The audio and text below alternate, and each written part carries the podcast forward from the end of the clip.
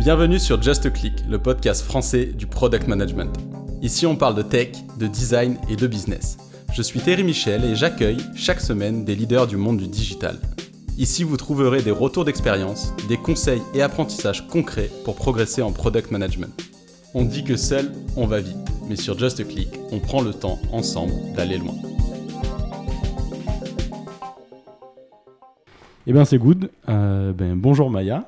Bonjour Thierry. Merci euh, de m'accueillir du coup bah, chez Noé, euh, en plein Paris. Donc tu es en plein bootcamp, donc c'est cool de prendre du temps pour, pour partager un peu ton, ton expérience sur, sur le podcast. Donc aujourd'hui, on va être un peu plus structuré que les, épisodes d'habitude. On va parler bah, en gros de l'état du marché product en France, en particulier dans les environnements du coup startup scale-up. puisque avec, avec Noé, dont tu vas nous toucher deux mots, tu es quand même très fortement exposé à, aux attentes de ces boîtes-là et ce qui se fait aujourd'hui euh, bah, sur le marché français. Donc euh, avant de, rentrer dans le vif du sujet, je te propose euh, de te présenter puis de nous présenter Noé pour ceux qui ne connaissent pas. Eh ben avec plaisir. pour me présenter rapidement, écoute, moi j'ai été diplômée d'HEC en 2014. Ensuite, j'ai travaillé rapidement dans une start-up à San Francisco. C'est là que j'ai découvert un petit peu le monde de la tech et des startups. Euh, j'ai adoré la partie produit de mon job là-bas et donc je suis rentrée en France pour bosser chez Blablacar en tant que PM, product manager donc. Euh, suite à ça, j'ai rejoint Aircall pour diriger l'équipe produit là-bas. Donc j'étais VP product, je drivais l'équipe d'une quinzaine de product managers et de designers et la stratégie produit d'Aircall. je suis restée là-bas trois ans. C'était une période intense et très intéressante. La boîte a beaucoup grossi pendant cette période. Et j'ai quitté Aircall pour monter donc euh, Noé, qui est donc euh, la première formation product en France. Euh, on a formé aujourd'hui plus de... Donc aujourd'hui, à l'heure où je te parle, on est en 2023. on a formé plus de 400 personnes qui sont aujourd'hui PM dans tout un tas de startups et de scale-up du FT 120, mais aussi des grands groupes, même si c'est un peu moins un peu plus rare. Euh, donc voilà, on a une offre B2C qui est donc un bootcamp euh, sur un mois pour des personnes qui souhaitent devenir product manager ou senior PM. Mais on a également une offre B2B pour les équipes produits pour vraiment ancrer les meilleures méthodologies product au sein des boîtes.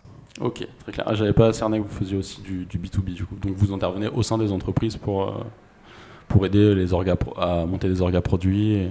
Ouais, alors effectivement, l'objectif c'est de les aider à ancrer les best practices auprès des équipes. Très souvent, il y a des leaders produits qui euh, connaissent très bien ces méthodologies-là, qui les mettent en place. Euh, mais ce qui est difficile, c'est de pouvoir faire du coaching au quotidien avec toutes les équipes. Et donc, c'est là où nous, on intervient avec une partie théorique, avec bien sûr des méthodologies, des exemples, des intervenants qui viennent des meilleurs euh, startups scale-up, mais aussi derrière du coaching individualisé. Donc, vraiment one-one pour tous les membres de l'équipe pour s'assurer que sur leur périmètre, sur leur scope, ils ont pu mettre en place euh, c'est best practice.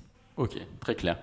Donc parmi les différents points qu'on va aborder, donc euh, on va commencer par le sujet de qu'est-ce qui aujourd'hui revient de manière récurrente en fait comme problématique que tu entends par, pour, par des, boîtes tech en fait au niveau des, sujets product parce que comme tu me le disais en off, c'est un sujet euh, sur lequel bah, tu as, beaucoup de remontées en fait du terrain.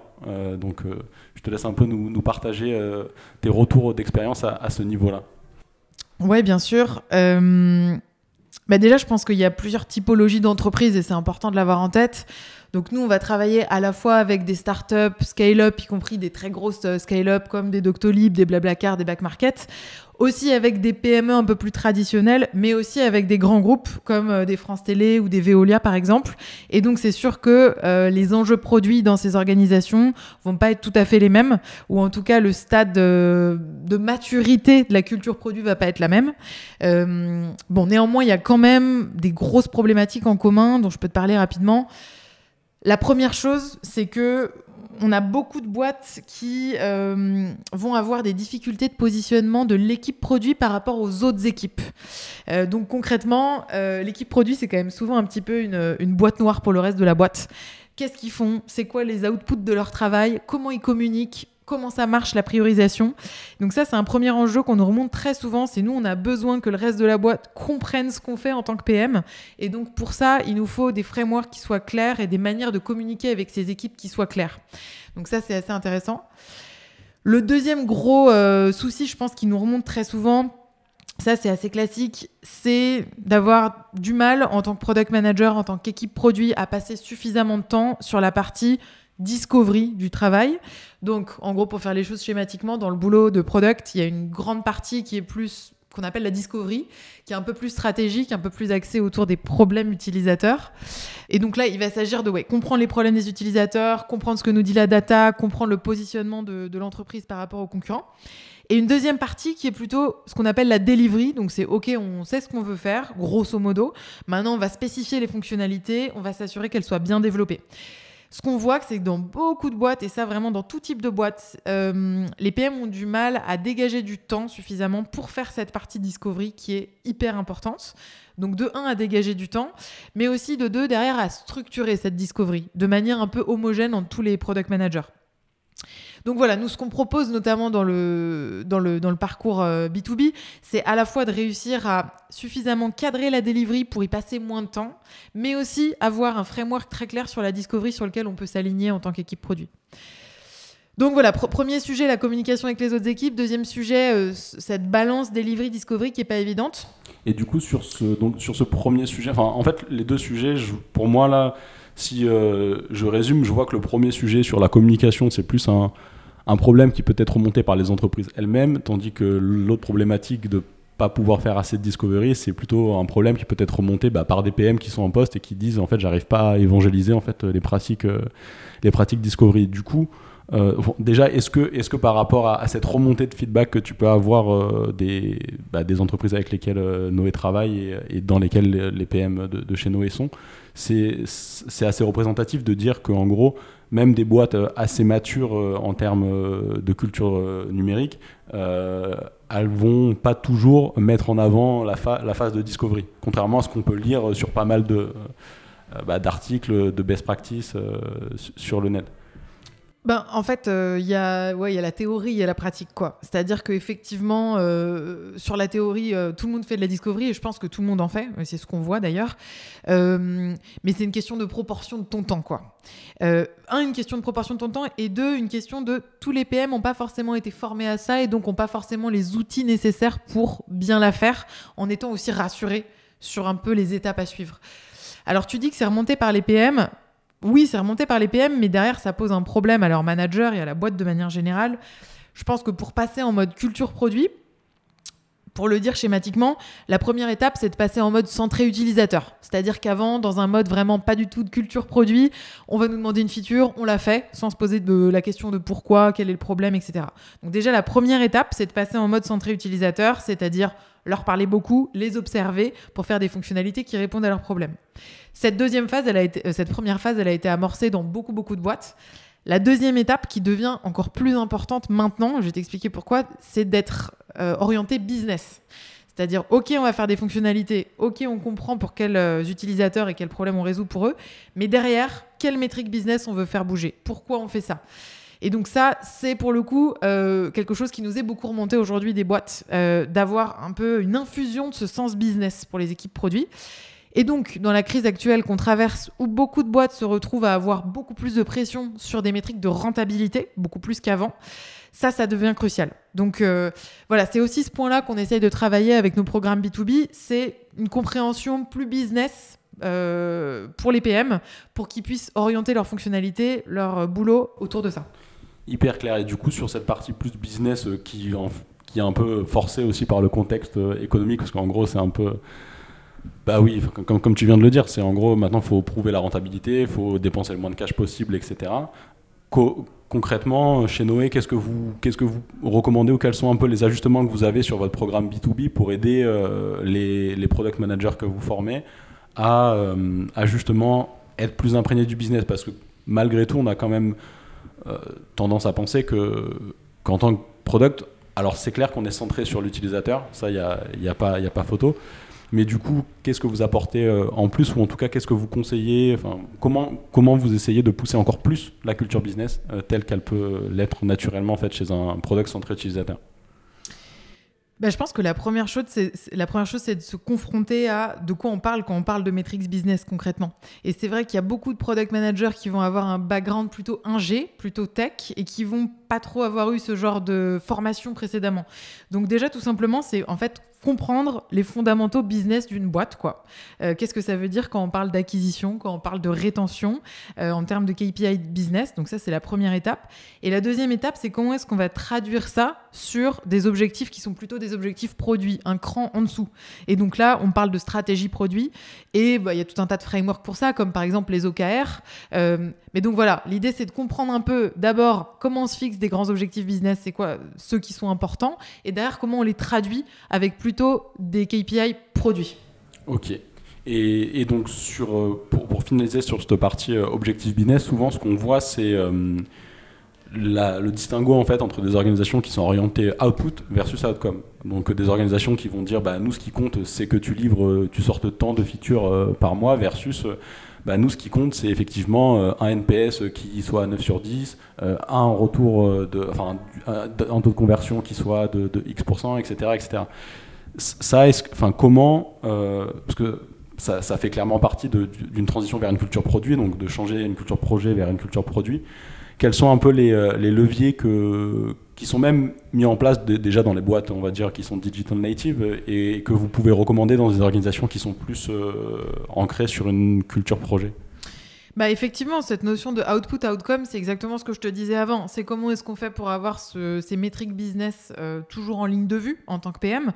Alors après, ce que ta question, elle m'évoque, c'est que des PM auront beau être orientés business et se mettre ça comme objectif, si la stratégie au-dessus est pas claire et qu'au niveau du COMEX, qu'au niveau de l'équipe dirigeante de la boîte, on n'a pas une stratégie claire sur qu'est-ce qu'on veut faire cette année, ça va être compliqué de transcrire ça en une roadmap, en une stratégie produit. Et tout part de là. Donc effectivement, une des premières choses, c'est réussir à se dire, au niveau de la boîte, quelles sont nos priorités pour cette année? Ok, très clair. Et donc pour euh, basculer sur une autre, euh, une autre des questions que je, voudrais aborder, qui, je trouve qui fait bien la suite, c'est au niveau des, profils de TPM, euh, des alumni Noé qui sont aujourd'hui en poste. Est-ce que tu as en fait des profils un peu, des, des personas types de, de, de, PM en poste, même si, pour, pour, faire la caricature, parce qu'il y a toujours des exceptions, il y a toujours des cas à la marge, mais si tu devais caricaturer un petit peu les, les profils de TPM aujourd'hui qui, qui, se débrouillent le mieux dans, dans l'état actuel du marché, quels quel seraient ces ces profils Ouais, bonne question. Euh, alors... Formation, expérience précédente, ce type de... Ouais, on a plusieurs euh, profils qui reviennent assez souvent. Euh, alors déjà, on a des gens qui ont déjà fait du produit, mais effectivement plus peut-être dans un mode output que dans un mode outcome et qui viennent pour passer un peu l'étape du dessus et potentiellement derrière passer sur des jobs plutôt de senior PM ou de head of product. Bon. Pour les gens qui n'ont pas fait de product avant, il y a plusieurs, euh, plusieurs euh, voilà, types qui reviennent souvent. Le premier, je dirais que c'est peut-être des anciens entrepreneurs qui ont déjà lancé un produit précédemment ou un service, mais qui ont dû se poser ces questions de comment je positionne une offre sur un marché. On a pas mal de consultants qui viennent également, euh, consultants, consultantes, qui sont du coup des personnes qui ont généralement un regard assez macro et assez structuré, rigoureux, ce qui est un gros plus pour être PM.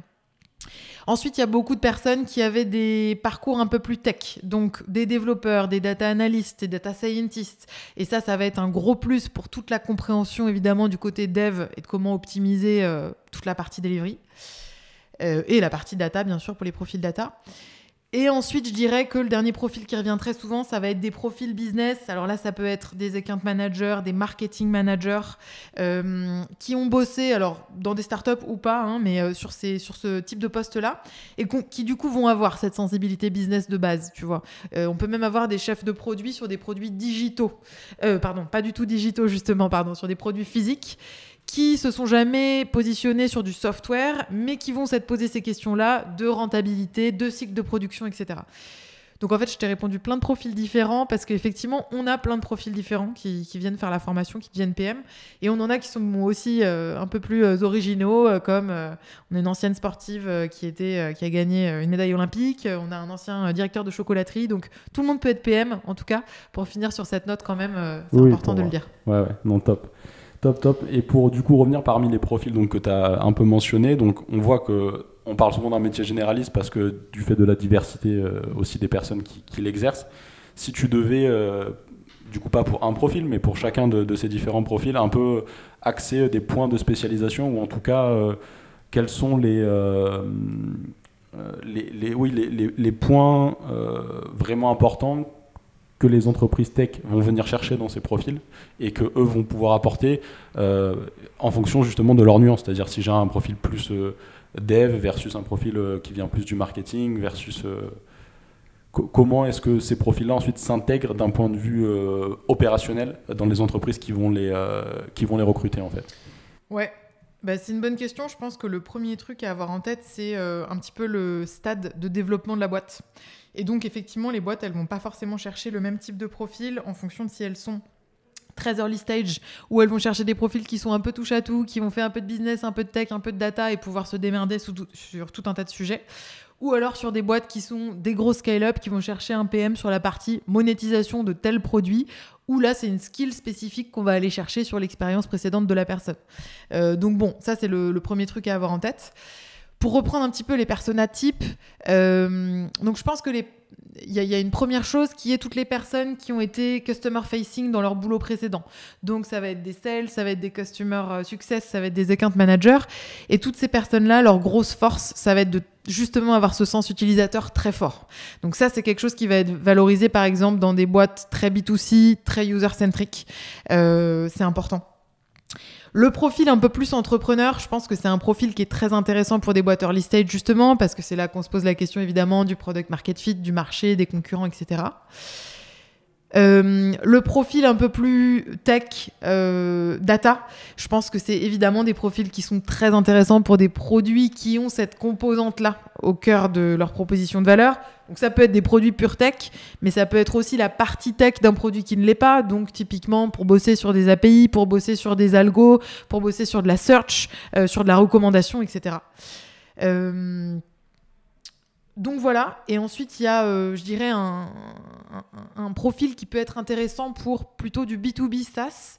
Alors c'est vrai que sur le B2B SaaS, un des grands objectifs de ces produits-là, c'est de réussir à faire de manière efficace euh, des, des, workflows, parce qu'il s'agit de produits qu'on utilise dans le cadre du taf, donc on cherche avant tout de l'efficacité.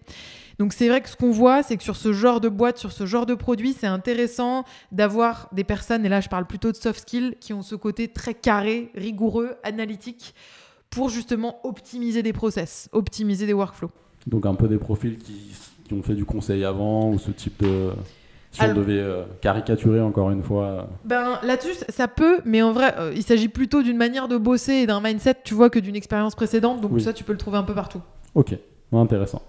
Euh, et donc au niveau de, donc ça, ça fait, on va dire, un, un, beau tour là du panel, on va dire de des profils et surtout de qu'est-ce qu'ils apportent en fonction du type, euh, du type d'entreprise dans laquelle ils bossent. Moi, ce que je retiens principalement, et c'est un point, c'est vrai, euh, qui est crucial, c'est en fait en fonction de la maturité de l'entreprise, tu vas avoir besoin de personnes euh, vraiment différentes. Et, c'est ça, je pense, le, la première chose à regarder, c'est quelle est la maturité de ta boîte avant de te poser la question de, de quel type de PM j'ai besoin.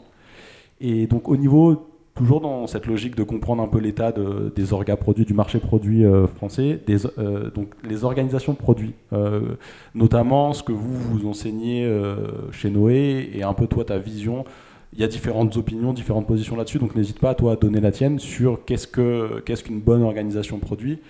J'imagine que tu vas encore nuancer la chose à, à, juste titre, mais voilà un peu toi, qu'est-ce que c'est que que l'organisation produit idéale s'il devait y en avoir une, et en tout cas comment est-ce que vous vous enseignez euh, à vos, étudiants chez Noé euh, la mise en place de, ce type d'organisation bah déjà, la première chose, évidemment, c'est de travailler avec cette logique de, de squad. Euh, il y a plein de termes pour les qualifier, mais en gros, une équipe dans laquelle il y a PM, il y a dev, back-end et front-end, et design si possible, bien sûr. donc ça, c'est le cas dans quasiment toutes les startups scale-up. C'est moins le cas dans des boîtes plus traditionnelles où on peut fonctionner encore en mode métier. Donc bon, ça c'est un peu voilà la première chose. Ouais, ça c'est un gros point quand même parce que les boîtes plus tradies, comme tu dis, tu vas souvent avoir des business units qui vont être métiers où tu as les commerciaux du customer support éventuellement. Et ensuite, tu vas avoir les départements transverses, euh, dont l'IT, qui eux sont ceux qui font. Et donc, même si ça paraît évident, c'est vrai quand, quand on baigne dans l'écosystème tech, euh, French Tech ou même l'écosystème tech global, on se dit mais c'est évident de fonctionner comme ça. En réalité, beaucoup de grands groupes, et d'où l'intérêt, hein, j'imagine, de votre programme B2B, ont besoin bah, de transitionner vers des organisations beaucoup plus intégrées. Donc, euh, même si là tu, tu, passes vite dessus, mais c'est quand même un vrai gros problème dans, les grosses structures, ce type d'organisation encore très très silotée. Euh, C'est clair, c'est clair. Alors aujourd'hui, nous, ce qu'on voit du marché, c'est quand même ça, ça bouge et ce process de transformation, il est déjà enclenché. Donc maintenant, la question, c'est plutôt une fois qu'on est dans cette direction-là, comment on s'assure que les bonnes pratiques produits de cycle rapide, orienté business, orienté user, elles sont mises en place? Et nous, c'est là-dessus qu'on est sollicité, tu vois, majoritairement. Mais oui, il en reste encore effectivement des entreprises qui sont pas encore passées en mode produit. Euh, mais ouais, tu, fais bien de, le souligner. Donc il y, a cet aspect-là. Alors après, pour euh, justement l'étape d'après où on est en mode produit, euh, et donc là je te parle plutôt effectivement des startups scale-up moi, je pense que c'est intéressant d'avoir quand même l'équipe design qui fasse partie du produit euh, et non pas du marketing, puisque c'est hyper important de pouvoir avoir cette collaboration PM-designer sur la conception des fonctionnalités. Bon, et après, parmi les autres débats qu'il y a, il y a la question de est-ce qu'il faut découper son équipe produit d'une manière qui soit un peu plus fonctionnelle ou d'une manière qui soit plus orientée objectif, donc KPI. Voilà, je pense que euh, les deux sont euh, intéressants. Moi, j'ai une préférence, et c'est ce que j'ai fait euh, aussi avant chez Aircall, pour l'orientation plutôt par objectif business, parce que je trouve que ça donne plus de sens à ce que font les équipes au quotidien. Après, il faut aussi s'adapter de manière pragmatique à la réalité de certains produits. Il y a des produits qui sont très très différents entre les différentes interfaces, par exemple, et où ça fait sens d'avoir plutôt quelque chose qui est découpé de manière fonctionnelle. Voilà, je ne veux pas rentrer plus dans le débat. Je ne sais pas si ça répond à ta question. Si, si, ça répond à ma question. Par contre, je veux bien une précision sur le distinguo que tu fais là entre du coup euh, découpage euh, fonctionnel versus euh, objectif. Je suis pas sûr de. Ouais, bah, il y a beaucoup d'équipes produits qui sont organisées par. alors, certaines startups appellent ça des tribes. Donc, si tu veux, c'est des grands. voilà, plusieurs squads qui sont regroupés ensemble. Donc, en gros, pour te le faire schématiquement, option A, tu as une tribe dashboard, une tribe app web, une tribe API. Donc ça, c'est un découpage fonctionnel. Option B, tu as une tribe responsable de l'acquisition, une tribe responsable de l'upsell, une tribe responsable du NPS. Donc ça, c'est orienté objectif business. Ok. Je, vois un peu mieux. J'ai du mal, euh, je t'avoue que j'ai du mal à, imaginer comment tu peux derrière mettre des métriques euh, distinctes entre l'une ou l'autre en fait de ces deux orgas. Parce que autant sur la. Euh, si tu prends la tribe par exemple acquisition, tu vas du coup devoir mettre des métriques pour savoir si ça fonctionne ou pas. Et si tu te fais un découpage fonctionnel et que tu fais du coup une tribe, euh, je sais pas moi, sur la landing page, euh, tu vas aussi devoir mettre des métriques qui vont être très proches de la tribe acquisition au final si tu es en mode objectif. Bah, dans l'option A, effectivement, ça veut dire que chaque équipe va devoir, au niveau de son périmètre fonctionnel, refaire l'exercice de quelles sont les priorités en termes de métriques. Euh, là où, dans l'option B, tu sais que tu vas être focus upsell, disons, et tu peux travailler sur n'importe quelle partie du produit pour aller dans ce sens-là. D'accord, donc c'est plus de latitude. Euh, sur l'option B, tu as plus de latitude, on va dire, tant que tu restes dans ton périmètre, sur, euh, sur faire peut-être des essais, tester des choses. Euh, que, que, dans un objectif purement fonctionnel. C'est sûr qu'effectivement, si voilà, toi, tu es dans une tribe qui a pour objectif l'upsell, l'idée c'est que tu puisses bosser sur n'importe quelle euh, partie du produit. Alors après, ça nécessite de synchroniser entre les différentes équipes pour éviter qu'on bosse tous sur le même truc en même temps. Euh, mais c'est ça l'idée. Ok, non, très, très clair. Et donc toujours pour, euh, pour euh, glisser sur, sur, le sujet toujours de, de l'orga produit, mais plutôt de la culture produit et du distinguo entre... Donc toi, tu as bossé pour... Alors Aircall, euh, rappelle-moi si c'est une boîte française ou une boîte... Parce que ils sont vous, êtes, vous étiez basé aux, US. À Paris et à New York. Donc c'est une boîte française. Ouais, c'est une boîte française. Donc la différence entre la culture produit bah, française versus, versus américaine, quels sont les... Si tu devais mettre en lumière au moins trois, trois gros points et, et toi donner aussi ton opinion, parce que j'avais euh, personnellement, quelques années en arrière, pour moi, c'était euh, modèle américain, c'est l'idéal. Et plus ça avance, plus je me dis qu'en fait, il y a des choses euh, dans notre modèle européen qui sont aussi pertinents. Et parfois, je, pense qu'il faut qu'on prenne un peu plus de recul avant de vouloir calquer texto ce que, ce que peuvent faire les US, notamment sur, sur d'autres sujets. Mais ça, après, c'est plus. Donc, déjà, ouais, faire le distinguo entre les deux, les deux types de, de culture produit. Bah, je pense qu'aujourd'hui, le, la grosse différence sur laquelle on est encore un peu à la bourse, c'est cette partie business. Nous, on avait fait une conférence avec Marty Kagan, je ne sais pas si tu vois qui c'est, c'est un peu le, pape du produit, euh, qui est donc américain. Et euh, il avait été un peu euh, rentre-dedans avec les Français pendant, ce, pendant cette conf, notamment en disant, bah, en fait, en France, les PM, c'est des PO. Donc, c'est-à-dire, les PM sont des personnes qui vont faire que ce taf-là de delivery. On me demande une feature, je la ship Alors évidemment, c'était très caricatural et donc voilà, ça se résume pas à ça. mais je pense qu'il y a un petit peu du vrai et c'est ce que je te disais avant, c'est qu'on est encore sur ce travail de réussir à faire en sorte que les équipes soient orientées sur pourquoi on fait les choses et comment ça s'est ancré dans la stratégie globale de l'entreprise.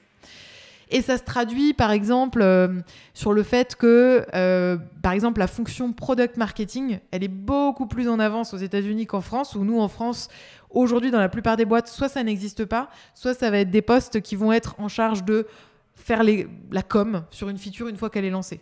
Là où aux US, ces équipes-là, elles vont avoir un rôle beaucoup plus amont sur vraiment se questionner sur quel est le besoin sur tel marché versus tel marché Est-ce qu'il y a des différences? Comment Est-ce qu'on a une opportunité de positionner cette fonctionnalité différemment? Euh, Et voilà, ça c'est assez parlant sur cette différence-là. Ok, bah, si on devait refaire le parallèle avec ce que tu disais avant, et ça explique aussi, je pense, pourquoi tu préfères l'option B, donc qui est orientée objectif, c'est que, en gros, si on s'oriente trop fonctionnalité, on retombe un peu dans le travers de, bah, on ship de la feature versus euh, on, a une vision plus globale, euh, stratégique, et, de pourquoi du coup on fait les choses. Exactement. Ok, en très clair. Et donc, euh, si tu devais donner un, chemin idéal pour devenir PM, même s'il n'y en a pas, comme ça, ça, répond déjà à la question. Bah évidemment de faire Noé. Qu'est-ce que tu veux que je te réponde d'autre? Euh, Non, bon, à part faire Noé. Oui, à part faire Noé, parce que quand même, comme tu l'expliques, c'est qu'à Noé, vous prenez aussi des gens qui ont souvent des expériences précédentes. Donc ces gens-là ont aussi fait leur expérience. Donc tu vois, en gros, demain, si tu devais aussi dire bah, les étudiants Noé, s'ils pouvaient arriver à avoir fait tel ou tel euh, parcours, qu'est-ce qui pourrait être...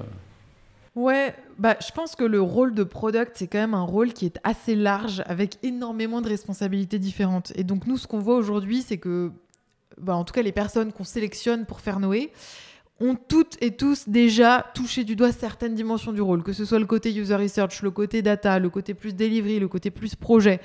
Donc, tu vas pas être content, je vais pas répondre de manière claire à ta question. Je pense qu'il y a vraiment pas un chemin idéal. Je pense que ce qui est important, c'est quand même que c'est un rôle qui est entre le business et la tech. Donc si tu as plutôt une formation ingénieur, intéresse-toi au business, essaye de travailler un peu là-dedans, d'avoir des side projects euh, qui te permettent de développer ce sens-là.